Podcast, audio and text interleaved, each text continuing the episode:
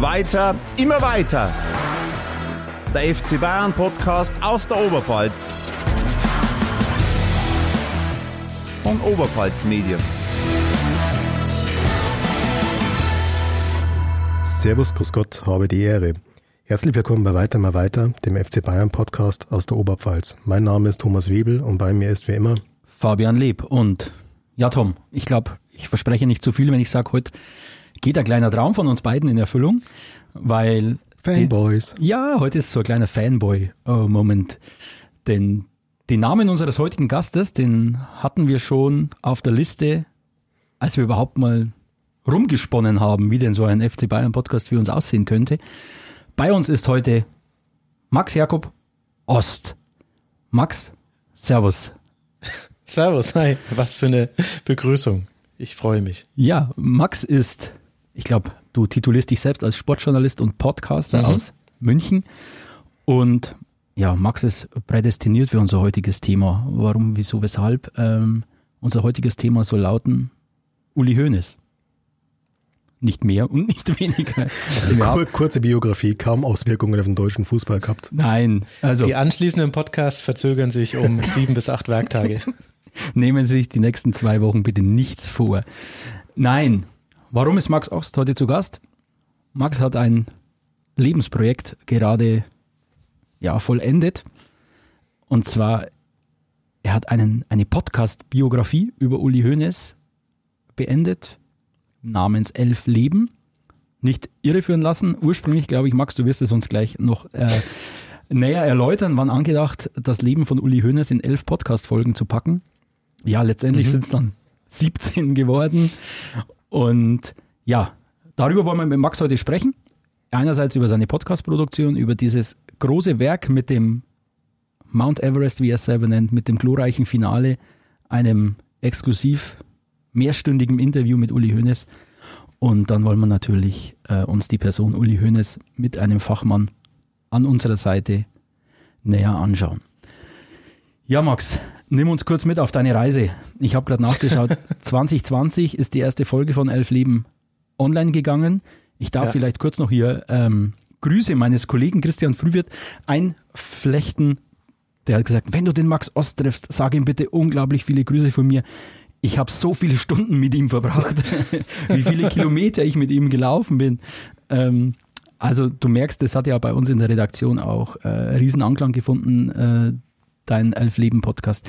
Erklär uns vielleicht ganz kurz, was, wie hat sich das entwickelt? Wie bist du auf die Idee gekommen, Uli Hoeneß in einen Podcast zu packen? Ja, also erstmal grüße ich natürlich ganz herzlich zurück. Das freut mich sehr. Ich wünschte, ich wäre mitgelaufen. also, äh, Uli Hoeneß, äh, wir haben es äh, vor der Sendung, habe ich es jetzt äh, noch rausgefunden, dass in wenigen Tagen, also am 2. März, je nachdem, wann das jetzt erscheint, vielleicht war es auch schon, da habe ich Vierjähriges. Da wird die Idee dieses Uli Hoeneß Podcasts vier Jahre alt denn es begab sich zu der Zeit, dass ich 2018 mit meinem guten Freund Ruben Schulze-Fröhlich zusammensaß und wir über andere Podcast-Projekte geredet haben und er mich gefragt hat, was ich eigentlich gerne machen würde, weil er hatte vor, mit mir zusammen einen Podcast zu machen. Und tatsächlich war meine Antwort, die Welt von Uli Hoeneß verstehen und die kam einfach so. Also ich hatte da vorher noch nie drüber nachgedacht, einen Podcast zu Uli Hoeneß zu machen. Ich habe sehr viele Storytelling-Podcasts schon gehört Allerdings noch nicht so diese klassischen, so, dass man eine Biografie aufarbeitet. Das kam auch alles erst danach. Das war auch damals gar nicht so im Trend, ehrlicherweise. Also es war ganz spontan. Es war die Idee vor vier Jahren. Dann hat es nochmal zwei Jahre gedauert, über zwei Jahre, bis die erste Folge online gegangen ist. Das lag an ganz verschiedenen Dingen. Da hatte unter anderem damit zu tun, dass äh, nicht jeder sich da so voll reinstürzen wollte in dieses Abenteuer Uli Hoeneß. Es gab einen Auftraggeber, der hat, da war schon alles fix und in der Sekunde, in der er erfahren hat, dass es um Uli Hoeneß gehen sollte, wollten die dann lieber nicht mehr. Kann man interpretieren, wie man möchte.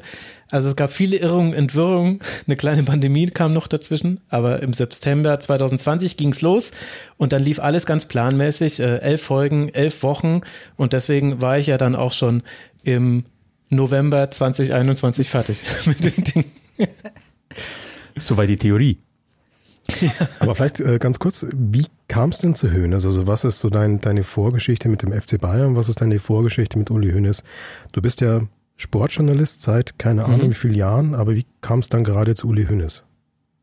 Also es ist so, dass ich äh, Uli Hoeneß erstmal als Fan kennengelernt habe. Ich gehe damit ja auch im Podcast offen um, dass ich früher Bayern-Fan war. Heute würde ich mich ehrlich gesagt nicht mehr als solcher bezeichnen. Wenn man sich journalistisch mit dem FC Bayern auseinandersetzt, äh, das muss ich euch ja nicht erzählen, dann kann man eigentlich auch gar nicht so wirklich Fan bleiben, soll man auch nicht. Aber ich bin Bayern-Fan geworden als Kind in der Gegend, in der ich eigentlich Club-Fan hätte werden müssen. Da hatte ich, glaube ich, ein bisschen Glück vom Schicksal. Und das war aber auch mein erster Bezugspunkt zu Uli Hoeneß. Also die ersten Saisons, die ich so richtig mitverfolgt habe als Kind, waren die 93, 94er und die 94, 95er Saison. Da hatte ich dann halt der Klassiker. Ich hatte Mannschaftsposter, ich kannte alle Spieler, ich habe äh, alle Zusammenfassungen gesehen. Und da läuft einem ja dann auch Uli Hoeneß über den Weg, als jemand, der bei RAN damals dann noch äh, immer wieder mit dem Mikrofon befragt wird zu den Spielen. Und so war mein erster Anknüpfungspunkt zu ihm. Das heißt, ich glaube, ich habe Uli Hoeneß so kennengelernt wie eigentlich alle. Erstmal nur als jemand, der im deutschen Fußball wichtig ist und der vor allem für den FC Bayern wichtig ist und über den man sich herrlich, ich sage jetzt einfach mal, unterhalten kann. Aber ja, das haben wir hier alles, glaube ich, schon in dieser Art, also jetzt mal von Hönes ein bisschen ausgeklammert, schon mal gehört. Also ich habe das ähnlich wie, wie der Max in der ersten Folge hier so beschrieben, dass ich ursprünglich Bayern-Fan war. Aber je mehr man sich dann beruflich mit diesem Verein dann doch auseinandersetzt und auch mal den Einblick hinter die Kulissen erhält, ja, irgendwann wird es dann schwierig mit diesem Fan-Dasein und man äh, entwickelt da doch eine, ja, es ist doch eine gesunde berufliche Distanz zu diesem Verein. Und der Tom hat mich im, im Vorfeld auch gefragt, wie stehst denn du eigentlich zu Uli Hoeneß? Und da habe ich gesagt, ich, ganz ehrlich, ich, weiß es nicht. Es ist so, ja, konfus. Einerseits ist da so eine gewisse Bewunderung, Verehrung da für alles, was er für den Verein FC Bayern, für den deutschen Fußball an sich getan hat. Auch dieses, dieses Papahafte, wie er sich vor seine Spieler stellt, dieser Beschützerinstinkt, dieses soziale Engagement, das er immer wieder an den Tag legt, diese, diese, ja, diese bewussten Reibereien, die er erzeugt, um einfach den Fokus von seinem Verein ähm, abzulenken. Aber auf der anderen Seite ist halt da auch immer äh, der Uli Hoeneß, ja, der mit einer schönen Sicherheit und einer gewohnten Regelmäßigkeit immer wieder übers Ziel hinausschießt und da vieles von der Bewunderung, die man ihm entgegenbringt, da irgendwie wieder kaputt macht. Deswegen, also das ist ein sehr, ja, sehr zwiegespaltenes Verhältnis auf meiner Seite. Aber Tom, du bist Fanboy, oder? Äh, ich bin kompletter Fanboy. Nein. Ähm, bei mir war die FC Bayern-Karriere tatsächlich so ein Ticken anders wie bei euch. Ich komme ja initial eigentlich auch aus München, war da als Kind schon mit Papa und Opa im Olympiastadion, damals 80er Jahre noch. Das hat sich dann irgendwann, als ich tatsächlich auch beruflich angefangen habe, mit Fußball zu beschäftigen, etwas entspannt und war dann nicht mehr ganz so intensiv. Und jetzt eigentlich, seitdem wir diesen Podcast hier wieder machen und wir auch da mehr in die Historie eingetaucht sind, dieses Vereins, bin ich da eigentlich wieder mehr investiert. Und das klingt jetzt ein bisschen blöd und das klingt jetzt wie, wie ein Uli-Bashing, so ist es gar nicht gemeint. Aber seitdem ich realisiert habe, dass dieser Verein mehr ist als Uni Hoeneß und Franz Beckenbauer, dass es mehr gibt als diese Alpha-Nasen, äh, Matthäus Effenberg und noch so ein paar Sympathen, die da äh, auch mal aufgelaufen sind, ähm, dass es da wirklich eine, eine ganz lange Historie gibt und dass es wahnsinnig viele Aktive gibt, die sehr engagiert sind, die auch politisch sehr aktiv sind und so weiter und so fort. Aber Hoeneß war tatsächlich bei mir lange Zeit, ja, ähnlich wie bei dir, Fabian, ja, soll ich sagen, so einer der Gründe, warum ich mich nicht emotional so ganz dem zuwenden konnte, weil klar, ist toll, dass er sich vor Spieler stellt, aber auf der anderen Seite dieses Auftreten, das, wo man sich teilweise gedacht hat, Mensch, jetzt, oh, jetzt lass doch mal stecken, jetzt mach doch mal kurz halblang. Ist, man muss nicht nochmal draufhauen, ja. Das, äh, das hat einen dann schon fertig gemacht und dann kommen halt eben Ikonen wie Franz Beckenbauer noch dazu. Dann denkt man sich, oh mein Gott, dann ist es fast so ein bisschen blamabel, wenn man in Rest Deutschlands unterwegs ist und die fragen einen, was für ein Fan man ist. Bayern. Ähm, da wird es dann ein bisschen schwierig, aber ich habe da vor kurzem einen sehr guten Podcast gehört von einem jungen Sportjournalisten aus München namens Max Ost. Der hat da, ähm, glaube ich, wortwörtlich gesagt, ähm, für dich als Bayern-Fan ist Uli Hoeneß wie ein Stiefbruder. Du hast eigentlich nichts mit ihm zu tun, aber du musst ihn vor den anderen doch verteidigen. Und das zweite Zitat in diese Richtung, was hätte ich mir gewünscht, dass er weniger arrogant oder aggressiv ist.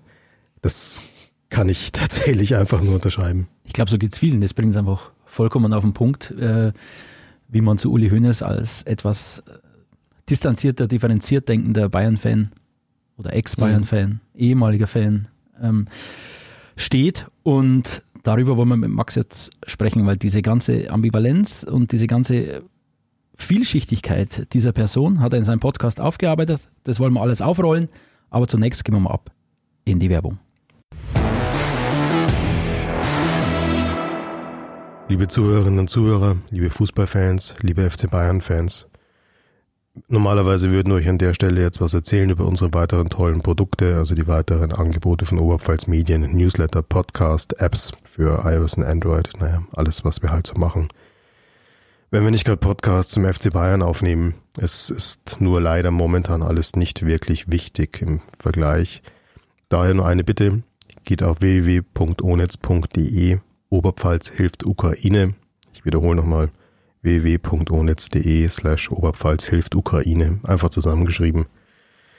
Zwei Kolleginnen haben Hilfsadressen zusammengetragen aus der ganzen Region, aus den ganzen Oberpfälzer Landkreisen. Es sind Kontakte, wo man sich engagieren kann, wo man helfen kann, sei es, dass es um eine Spende geht oder dass es wirklich ums tatkräftige Mithelfen geht. Und ja, lasst uns den Menschen in der Ukraine zeigen, dass You'll Never Walk Alone nicht nur ein Motto des FC Liverpool ist, sondern dass es ein Motto ist, was Fußballfans überall auf der Welt eint. Willkommen zurück bei Weiter immer weiter, dem FC Bayern Podcast aus der Oberpfalz. Bei uns zu Gast heute Max Ost mit seinem Lebenswerk Elf Leben, der, die Podcast-Biografie über Uli Hoeneß.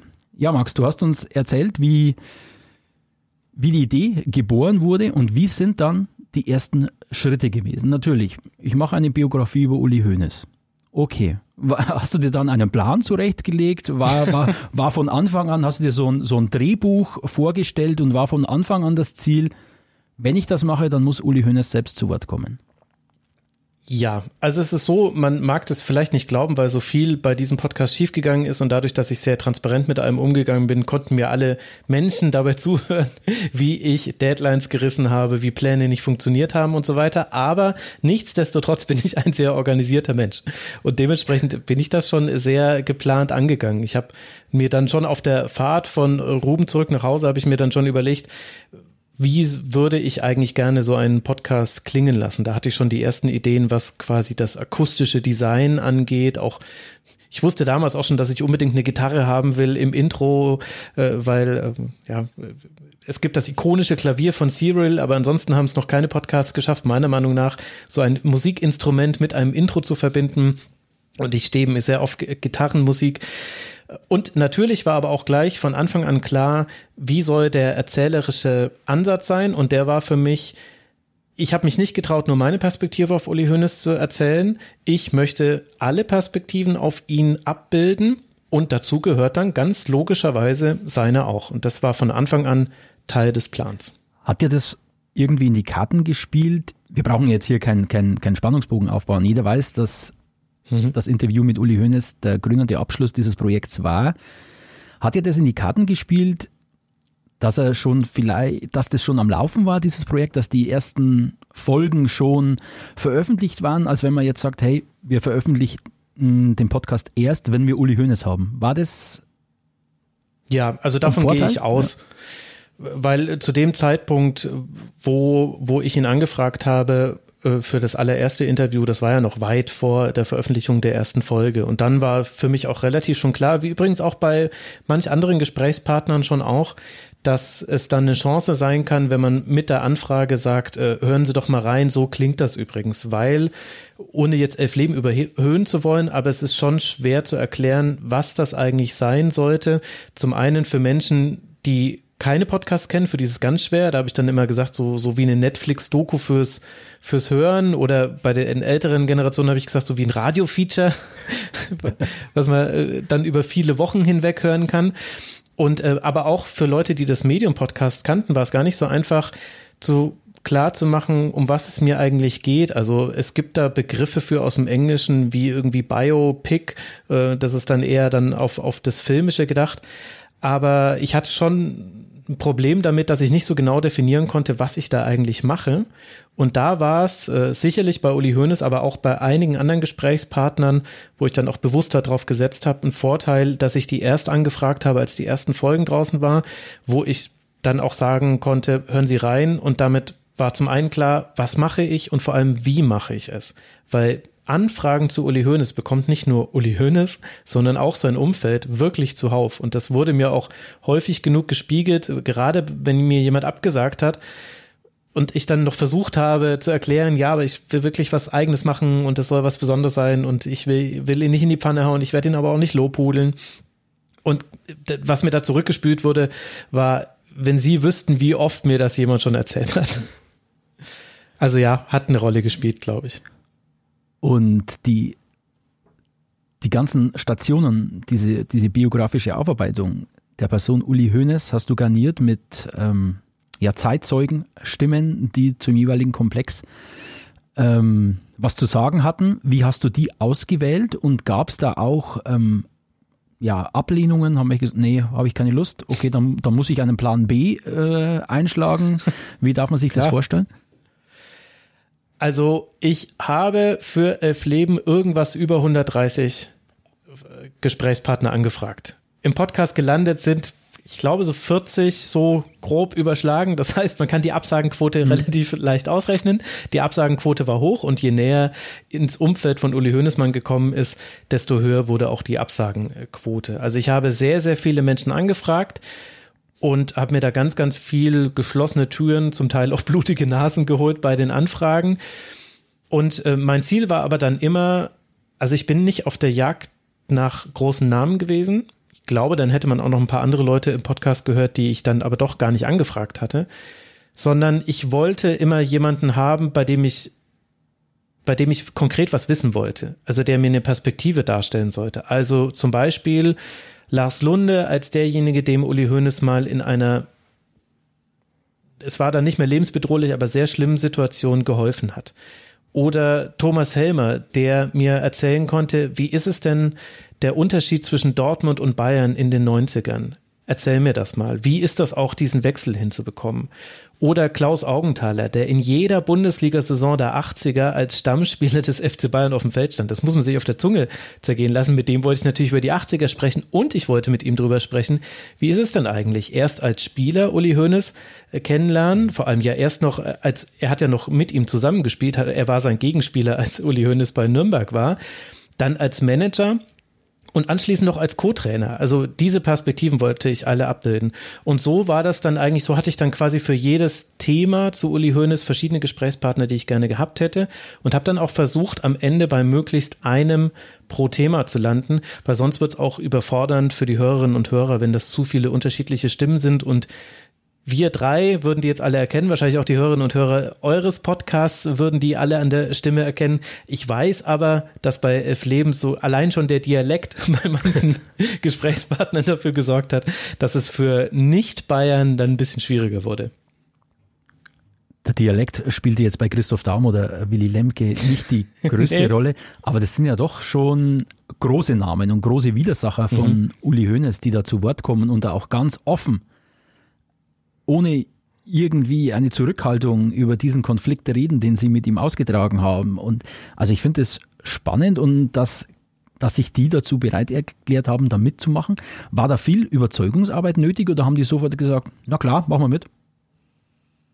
Ehrlicherweise ging das einfacher, als ich gedacht hätte. Also als ich mal den Kontakt hatte, waren beide sofort sehr aufgeschlossen ich kann nicht so ganz erklären, warum. Also, wenn man auch mal sich jetzt nur die Gesprächspartner anguckt, die im Podcast gelandet sind und welche, die es ja auch gegeben hätte und die, die aber nicht im Podcast gelandet sind, da war das schon, war das am Anfang ehrlicherweise auch ein Problem für mich, dass ich sehr schnell Zusagen von äh, Menschen hatte, die auch kritischeres über Uli Hoeneß sagen würden. Nicht nur, das war mir schon völlig klar, dass die, dass die, und das sollten sie ja auch gar nicht, aber es war für mich durchaus ein Problem, dass ich äh, von Lemke und Daum im Grunde sofort eine Zusage hatte und mir aber zum Beispiel große Trainer des FC Bayern, die Uli Hoeneß ganz lange erlebt haben, aus unterschiedlichsten Gründen, muss jetzt hier nicht hergehören, aber abgesagt haben, wo ich aber ja wusste, ja, ihr hättet aber die andere Seite gezeigt, die brauche ich unbedingt noch.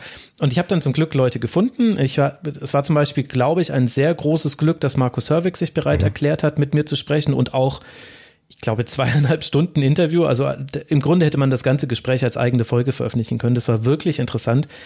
Das hat sehr geholfen, weil das nochmal eine, eine Perspektive war, die ich unbedingt gebraucht habe, aus ganz verschiedenen Gründen.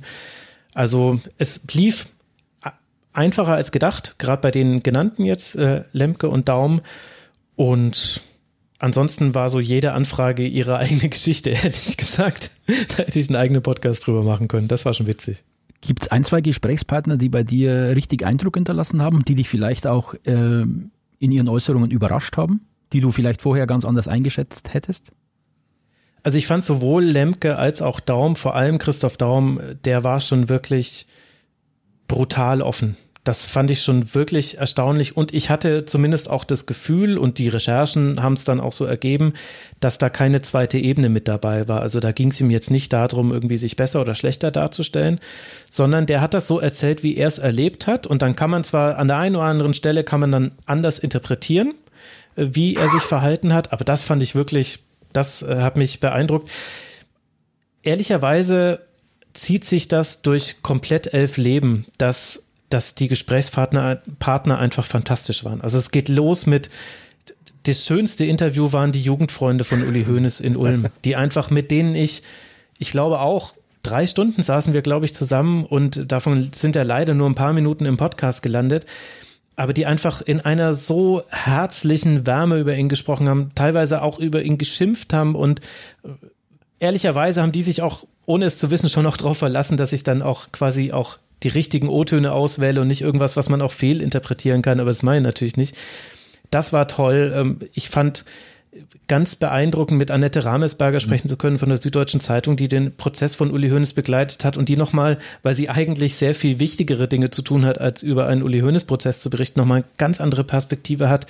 Ich fand es auch interessant, äh, Bernd Dürnberger mal kennenzulernen, äh, Klaus Augenthaler, Andreas Herzog hat mir völlig die Schuhe ausgezogen im positiven Sinne. Andreas Herzog ist äh, also ein fantastischer Gesprächspartner. Ich hatte ihn für 15 Minuten in einem Interview und davon sind 12 Minuten 30 im Podcast gelandet, weil er funktioniert wie ein Automat. Man wirft oben eine Münze rein und unten kommen Anekdoten raus, die aber alle auch stimmen. Also man bekommt durchaus auch Anekdoten erzählt, die man dann später nochmal nachrecherchiert und dann feststellt, die nehme ich mal lieber nicht in den Podcast mit rein. Also wirklich toll. Äh, es hat sich wirklich durchgezogen, dass die GesprächspartnerInnen sehr, sehr interessant waren, dass alle aufrichtig mit mir waren und bei allen hatte ich auch das Gefühl, dass sie, selbst wenn sie vor dem Gespräch skeptisch waren, dann danach es zumindest jetzt nicht schlimm fanden. Es war nicht wie ein Zahnarztbesuch, mit mir zu sprechen. Das ist ja, das ist ja schon mal schön. Ähm, auf eine Folge oder eine Episode hätten wir gerne noch ganz konkret angespielt. Das war nämlich eine Stelle, ähm, wo ich mir beim Hören, korrekterweise muss ich sagen, beim erstmaligen Hören dieser Folge gedacht habe, das passt jetzt eigentlich zu perfekt in die Dramaturgie. Kann das wirklich so passiert sein? Ich vermute, du weißt, worauf wir raus wollen. Das ist das Treffen mit Uli Hoeneß an ja. der Kühltheke im Discounter. Ja. So, ja. jetzt mal ganz ehrlich, das ist so passiert? Fragezeichen. Es ist genau so passiert. Und das ist so, es ist so absurd, weil ich habe ja alles wirklich so dargestellt, wie es passiert ist. Und schon in dem Moment dachte ich mir aber, oh Gott, oh Gott, das wird mir niemand glauben. Das war, ich bin so froh im Nachhinein, dass ich direkt noch an der Kühltheke eine Sprachnachricht gemacht habe, die ich dann später verwenden konnte. Da habe ich nicht drüber nachgedacht. Aber im Nachhinein hat sich rausgestellt, aber Gott sei Dank habe ich nicht gewartet, bis ich gezahlt und im Auto gesessen bin, weil so hatte man wenigstens noch so ein bisschen die Atmosphäre, auch wenn man es so deutlich dann doch gar nicht gehört hat. Aber es war völlig absurd. Es gibt auch äh, Leute im Team, die ab diesem Zeitpunkt gesagt haben, äh, das Schicksal möchte es so und du wirst noch, du wirst dich noch zum Interview bekommen, weil also das war wirklich, das war auch die einzige Sache, die ich nicht geheim halten konnte. Ich weiß bis heute, ich musste ja dann danach äh, oder durfte danach meine Kinder von der Schule abholen und, äh, und bin da dann hin und ich war noch völlig durch den Wind und dann habe ich eine befreundete Mutter getroffen, die auch ihr Kind abgeholt hat und die so, na, wie geht's? Und die ist tatsächlich die einzige, die wusste, dass ich ihn interviewt habe außerhalb des Elf-Leben-Teams, weil ich konnte nicht anhalten. Ich habe gesagt, du darfst es niemandem verraten. Du weißt doch, dass ich diesen Podcast mache und ich habe den gerade getroffen und ich finde und das war, also es war, es ist genauso passiert. Kannst du die Geschichte vielleicht nochmal kurz erzählen? Ja. Für die, ja, für die Hörerinnen und Hörer, die das noch nicht gehört haben? Also im kurzen Abriss ist es so, dass Uli Hoeneß mehrmals miteinander zu tun hatten und mhm. das letzte Mal, wo wir uns getroffen hatten, hat er mir mit seinen Anwälten gedroht. Allerdings habe ich das jetzt nicht so als so eine harte Drohung wahrgenommen. Ich glaube, es war eher so ein, wollen Sie wirklich diesen Podcast durchziehen, Herr Ost? War das, glaube ich. Dann haben wir uns im Doppelpass gesehen und auch kurz über den Podcast unterhalten und dann war Funkstille. Ich habe meine Folgen veröffentlicht und dann bin ich äh, einkaufen gegangen, bin in einen Supermarkt gefahren, den ich sonst nie fahre. Das war purer Zufall. Stehe dort an der an der Kühltheke, habe einen Frischkäse in der Hand und dann läuft jemand an mir vorbei und ich denke mir so, hä, den kenne ich doch. Und ich gucke aber erst wieder auf den Frischkäse, weil ich war halt so in Gedanken, ich habe auch ganz laut Musik gehört und so, ich war halt im Einkaufsmodus. Und dann gucke ich runter und dann kniet rechts neben mir Uli Hoeneß mit so einer bayernroten äh, FFP2-Maske war es, glaube ich, schon. Und äh, zieht äh, seine, seine Würstel von der Hove halt nach vorne. Also sortiert die neu. Das wusste ich auch, dass er das häufiger macht. Und dann dachte ich mir, na, jetzt muss ich aber auch Hallo sagen. Also da kann man sich ja nicht davon stehen. Und dann haben wir uns tatsächlich da getroffen. Und das war, und das war aber für uns beide total äh, nett, glaube ich, weil, äh, also ich habe quasi eine ehrliche Reaktion auf mich bekommen, weil er konnte ja nicht wissen, dass ich da bin. Und konnte quasi wissen, na, also konnte so ein bisschen so erfühlen, wie, wie wir zwei so uns, zu uns zueinander verhalten. Also hat er jetzt seinen Anwalt schon angerufen oder nicht? Ich dachte, ich hatte das Gefühl, das kann ich aus der Reaktion schon rauslesen. Äh, und es war eh klar, dass er das nicht macht. Und, äh, und für ihn war es aber, glaube ich, auch ganz nett. Also er hat sich so total gefreut, jemanden zu treffen, den er kennt. Und, äh, und alle anderen halten ja so einen Sicherheitsabstand äh, zu ihm. Das war schon total weird, dass dann, da waren nicht viele Leute im Supermarkt, 20 Stück wahrscheinlich so ungefähr. Und wie durch Geisterhand, wie die Motten zum Licht waren, die alle auf einmal in der Nähe dieses Kühlregals. Alle wollten gerade unbedingt da was einkaufen, aber keiner von ihnen hat Hönes angesprochen. Und alle haben aber uns dabei zugeguckt, wie wir geredet haben und haben dann auch mich angeguckt, als ich später weiter eingekauft habe. Das war total unangenehm. Ich war gottfroh, als ich da draußen war. Also ganz, ganz weirde Situation und es war eine riesige Herausforderung, das im Podcast zu beschreiben, weil es halt so ausgedacht klingt. Man möchte das eigentlich fast so ein bisschen abmildern, aber es war ja genau so und dann, ja, nach mehreren Versuchen habe ich es dann irgendwann hinbekommen. Aber es ist genau so passiert. Fantastisch. Auf jeden Fall eine Szene, die allen im Gedächtnis bleiben wird, weil ich glaube, die Geschichte, dass Uli Hoeneß in den Supermarkt geht und schaut, dass seine Würstchen noch richtig liegen, ähm, die hat jeder schon irgendwo mal gehört und dann äh, kriegt man da so, so eine Live-Reportage mit, wie er da wirklich auf, auf der Pirsch war und seine Würstchen sortiert hat. Wahnsinn. Im Nachhinein habe ich auch verstanden, dass das gar nicht so unrealistisch ist, dass er in diesem äh, Supermarkt aufgeschlagen ist. Das wurde mir dann nachher auch äh, von Leuten erzählt, die da häufiger einkaufen. Jetzt nicht, dass man ihn da ständig sehen würde, aber der Supermarkt liegt auf dem Weg vom Tegernsee zur Selbener Straße beziehungsweise auch äh, zur Arena, je nachdem, wie man fährt. Da kommt man da vorbei und das war der Tag eines Champions League Heimspiels. Und wahrscheinlich war er halt einfach auf dem Weg nach innen und dann hat er halt die Ausfahrt genommen, ist schnell zum Supermarkt, hat geguckt, ob da mit dem Würstel alles passt und dann ist er wieder gegangen. Das sagt aber auch schon echt viel ja. über einen Menschen aus, der ja durchaus ein paar große Unternehmungen am Laufen hat, wenn er sich dann die Zeit nimmt und kurz rauszufahren, um im Supermarkt seine Würstel zu sortieren. Ja, fantastische Anekdote. Und Max, dein Podcast ist so aufgebaut, dass er zwei Handlungsstränge hat. Ein mhm. ist die Biografie von Uli Hoeneß und der zweite ist dein, ja, immer mehr verzweifelnder Versuch, ihn für ein Interview zu bekommen. War diese Aufteilung von Anfang an geplant oder hat sich das auch im Laufe des Podcasts entwickelt?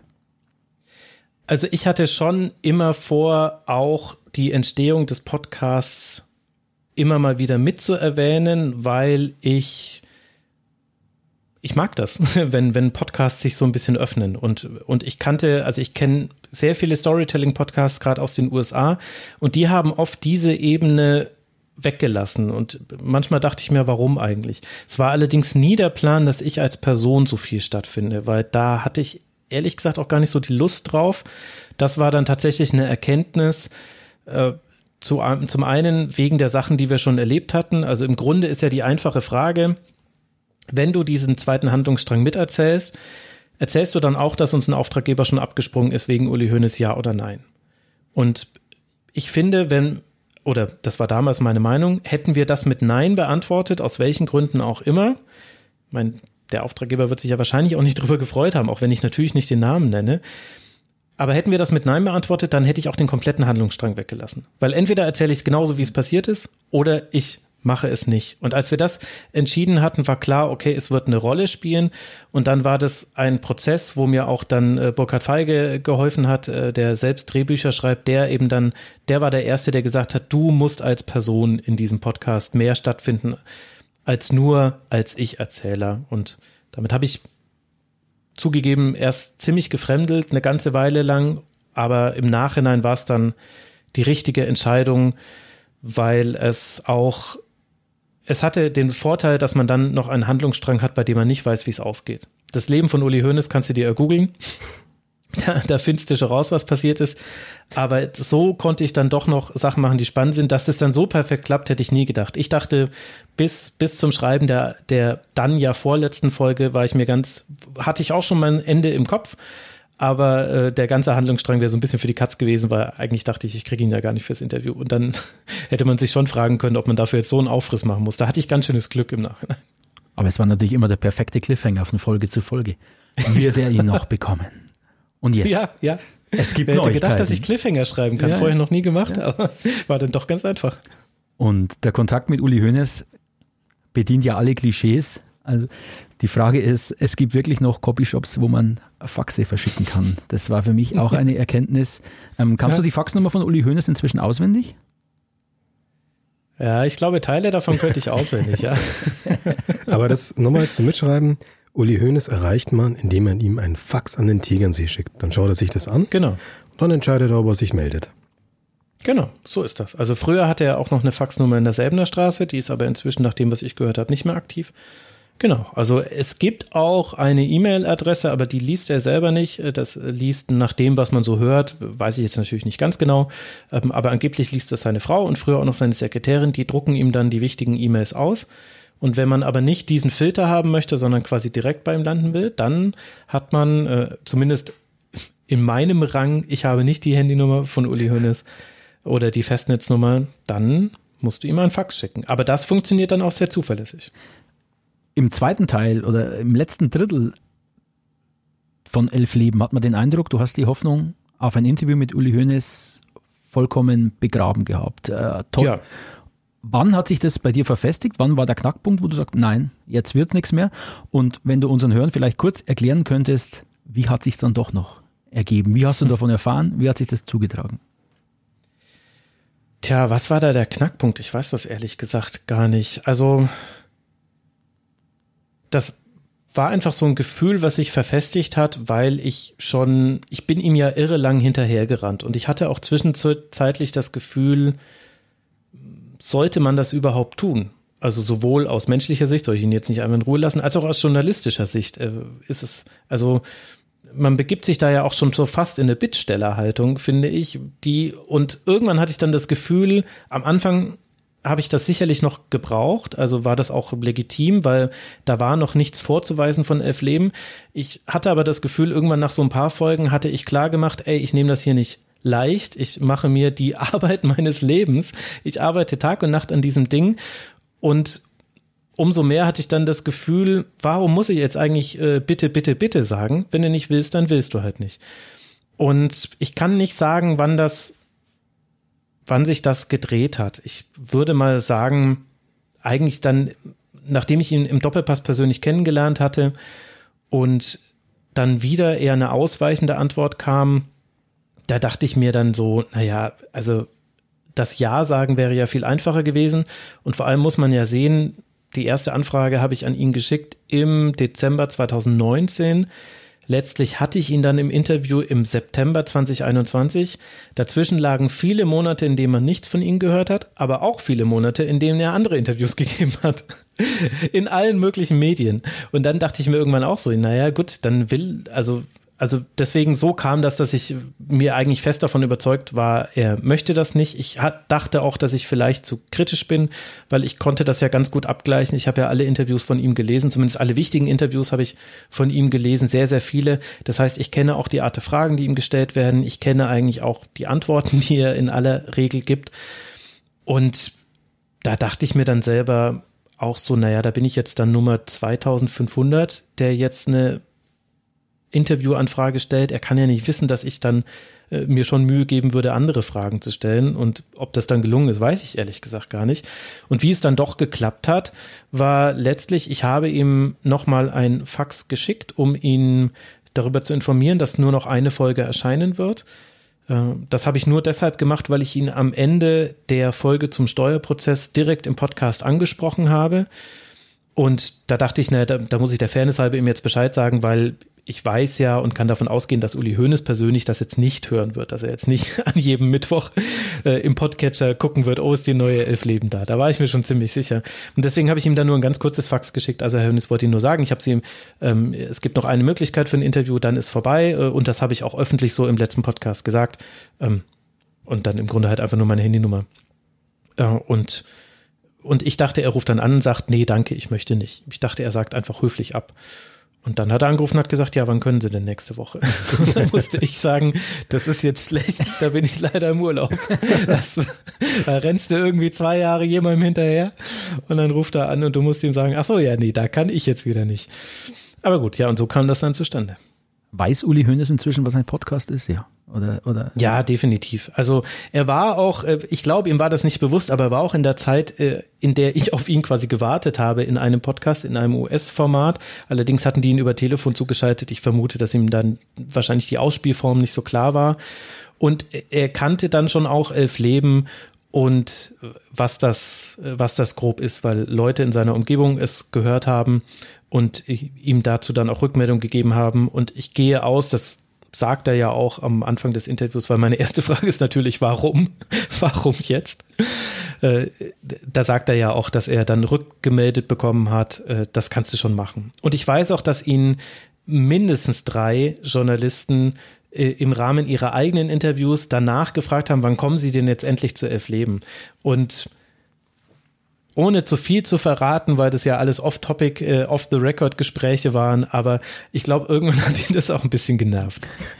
Dass die alle was gehört haben, wo es um ihn geht und er hat es noch nicht gehört. Ja, beziehungsweise, dass die halt alle ihn darauf angesprochen ja. haben. Also das war über den, also das ging, das erste Mal, wo das passiert ist, war im Winter 2000. 20. Äh, das nächste Mal war im März, weil jeweils haben die Journalisten sich dann bei mir gemeldet. Das fand ich äh, sehr nett. Und das nächste Mal war dann im Juni. Das heißt, über einen Zeitraum vom einem halben Jahr haben ihn immer wieder Leute darauf angesprochen und wahrscheinlich sogar noch mehr. Das sind halt nur die Fälle, von denen ich weiß. Da, wahrscheinlich, weil sie auch gedacht haben, was ist denn das mit diesem Effli? Was soll denn das? Aber er war ja dann doch sehr gesprächig in diesem Interview. Das hat letztendlich, die Folge war knapp zwei, zweieinhalb Stunden, glaube ich, sowas um den Dreh war die Folge. Also das, unter, das Interview waren, glaube ich, zwei Stunden und eine Viertelstunde oder irgendwie sowas ja. noch dazu, also über zwei Stunden, ja. Und das war wirklich, wie man sich's, also ich habe es ja nur gehört, aber du hast es beschrieben und ich stelle mir das so vor, ihr sitzt in so einem, ja, wie in so, so was war das, ein Gasthaus, ein Gasthof in, in Bad Wiessee, die Kuhglocken im Hintergrund, ihr schaut so genau. auf Bad Wiessee hinab und habt euch da schön unterhalten und, und Uli Hoeneß hatte ein Headset auf, ist das richtig? Genau, ah, er hatte ein Headset auf, so wie ich.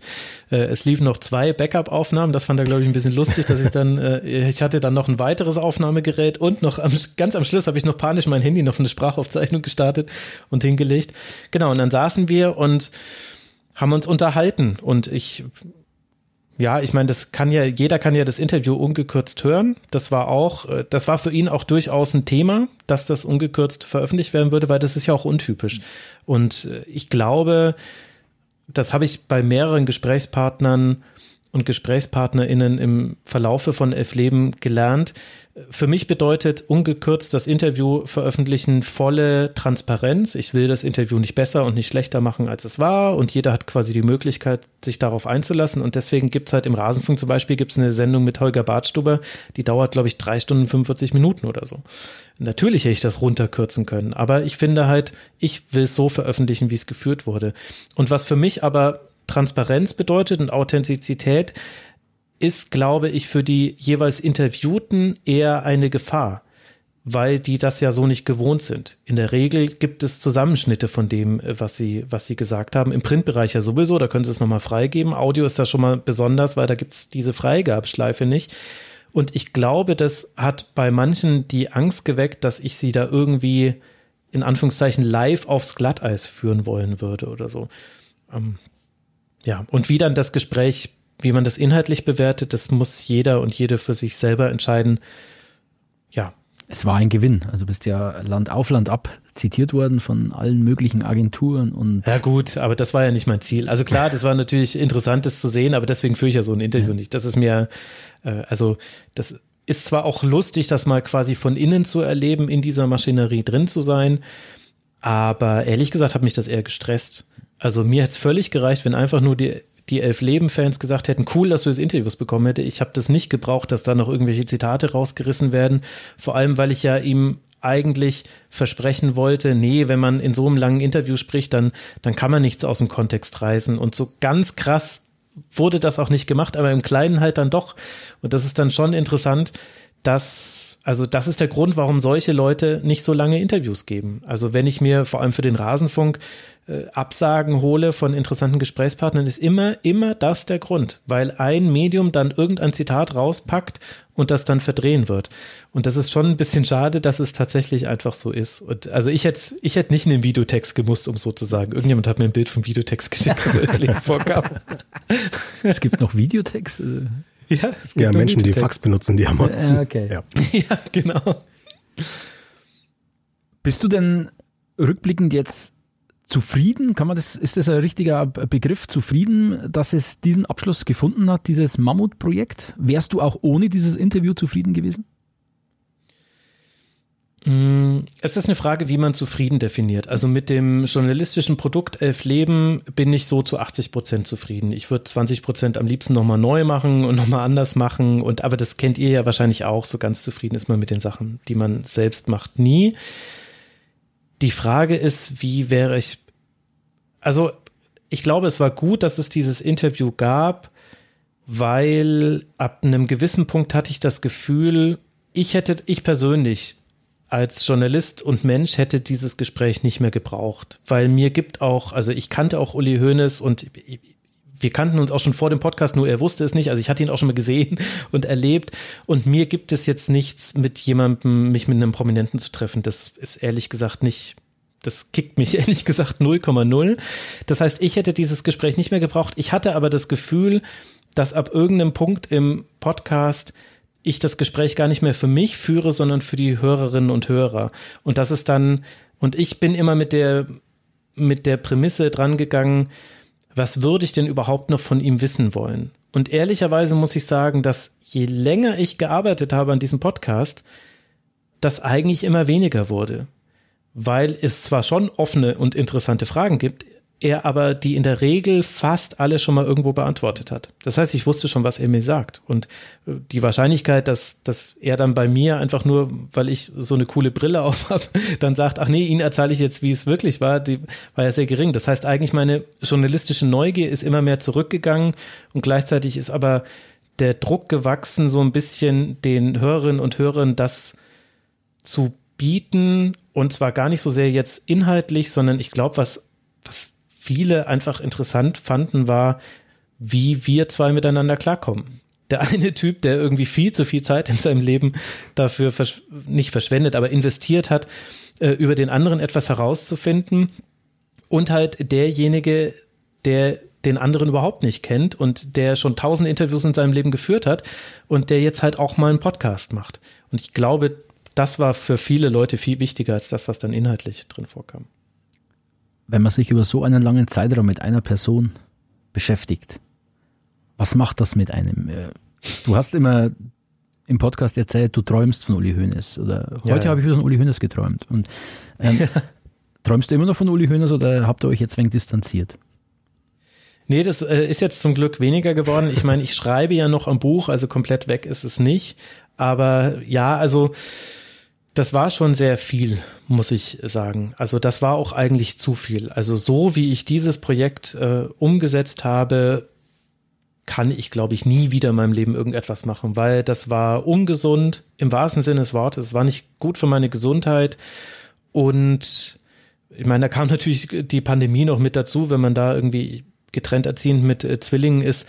Also es war insgesamt eigentlich zu viel und es gab mehr als einen Moment, vielleicht eher 100 Momente, in denen ich eigentlich auch gedacht habe, das kriege ich einfach nicht zu Ende. Also es war drüber und ich habe wirklich sehr viel von Uli Hoeneß geträumt, also viel zu viel. Es war auch, es war auch ehrlich gesagt noch schlimmer, als ich es im Podcast erzählt habe, weil man muss sich da ja auch so ein bisschen nackig machen. Und äh, ich wollte das dann aber auch nicht zu groß machen, weil ich das Gefühl hatte, die Leute, die Leute glauben mir dann irgendwann nicht mehr. Aber das war schon manchmal in eine Richtung, in der ich mir Panikattacken vorstelle. Ich glaube nicht, dass es, dass es welche waren, aber es war schon manchmal eine, also was ich wirklich sehr häufig hatte, war, dass ich bis spät nachts geschrieben habe, äh, todmüde ins Bett gefallen bin und nach einer Stunde Schlaf wieder aufgewacht bin und dann nicht mehr einschlafen konnte, weil in meinem Kopf es wieder losging und ich am Skript geschrieben habe oder irgendwie recherchiert habe. Und äh, am Anfang habe ich immer noch versucht, wieder einzuschlafen. Das hat nicht funktioniert. Später bin ich dann einfach dann nachts um zwei wieder an den Rechner gegangen, habe bis morgens um sechs gearbeitet, dann die Kinder geweckt, in die Schule gebracht und meistens konnte ich dann am Vormittag irgendwie zwei Stunden oder so schlafen. Aber das war schon uncool, um es mal so zu sagen. Du hast das Buch angesprochen, um jetzt diesen Komplex mhm. dann mal langsam äh, zum Ende zu führen. Wir wollen ja schließlich auch noch ein bisschen über den Uli Hoeneß plaudern. Wie geht's denn weiter mit Elf Leben? Du sagst, du bist noch nicht am Ende, es kommt noch ein Buch und mir ist auf der Elf Leben Homepage aufgefallen, da heißt die erste Staffel von Elf Leben. Das ist, glaube ich, ich, ich, hoffe für dich, dass es eine, eine kleine irreführende Formulierung ist. Oder wie geht's weiter? Was kommt noch? Ein Buch, ja. Wann ist da Veröffentlichung geplant oder kommt da noch irgendwas anderes nach? Hm. Was darf also, ich verraten? also, äh, ich arbeite gerade an der Umsetzung von Elf Leben als Buch. Das wird erscheinen im DTV Sachbuchverlag und aller Wahrscheinlichkeit nach wird dieses Buch heißen Aus Liebe zum Spielen. Uli Hoeneß, das Geld und der deutsche Fußball. Vermutlich wird das der Titel sein. Das wird erscheinen im Januar 2023. Also ich schreibe es jetzt gerade und äh, dann erscheint es nach der WM, kann man eigentlich sagen, vor und nach und während der WM habe ich mir sagen lassen, ist es nicht so schlau, ein Fußballbuch rauszubringen. Ich richte mich da komplett nach dem Verlag. Genau, also das wird passieren und daran arbeite ich gerade äh, sehr energisch und äh, täglich. Größte Herausforderung ist es zum einen den Stoff zu kürzen. Also äh, wenn ich einfach nur das Skript als Buch rausbringen würde, hätte das irgendwie so 900 Seiten, glaube ich. Das ist ein bisschen lang. Also eine neue Bibel ist dann schwierig. Ich würde es lesen. Doch. Ja, ich glaube, ähm, also ich muss es, muss es dann doch noch deutlich kürzen und ich habe schon den Ehrgeiz, jetzt nicht daraus ein äh, zum Buch geformten Podcast zu machen, sondern das soll ein Buch werden und das soll einen Mehrwert haben, den auch der Podcast äh, manchmal nicht bieten konnte wegen des Mediums und ich will das, äh, will das ausreißen. Ich habe auch zum Teil, ehrlicherweise, ich weiß gar nicht, ob ihr es hier sehen könnt, nee, könnt ihr nicht sehen, aber ich habe hier nochmal so einen kleinen Bücherstapel von neuen Büchern, die ich mir noch gekauft habe und nochmal angefangen habe, irgendwas nachzulesen. Äh, also daran arbeite ich jetzt gerade. Und ja, Elf Leben war auf Staffeln hin angelegt. Eigentlich kommt da ursprünglich auch der Name vor. Mhm. Es, äh, eigentlich sollten das mal elf Staffeln werden. Das war allerdings nicht meine Idee, um das mal so zu sagen. Und es könnte sein, dass, dass bei Elf Leben auch noch was passiert. Ah, was für ein Cliffhanger, oder? Das, das, das, das kann, er, das kann er inzwischen. Die Cliffhanger hat er drauf. Ja, Wahnsinn. Wahnsinn. Ich kann nur sagen, liebe Hörerinnen und Hörer, die vorletzte Folge Elf Leben, die letzten zwei, drei Minuten, großes Kino. Ich glaube, ich habe selten einen Podcast im Auto gehört, wo ich dann irgendwie stehen bleiben musste, irgendwie laut gelacht habe und geklatscht habe. Das war schon sehr schön. Cliffhanger, Kanada Max Ost.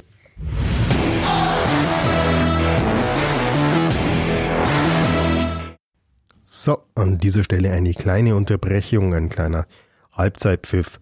Äh, wir haben noch sehr viel länger mit Max Ost gesprochen über seinen Podcast und natürlich vor allem auch über die, ja, die beispiellose Karriere von Uli Hoeneß. Äh, wir würden an dieser Stelle jetzt aber eine kurze Pause einlegen und uns in einer zweiten Folge zu diesem Themenkomplex dann dem Spieler und dem jungen Manager Uli Hoeneß widmen. Seid gespannt.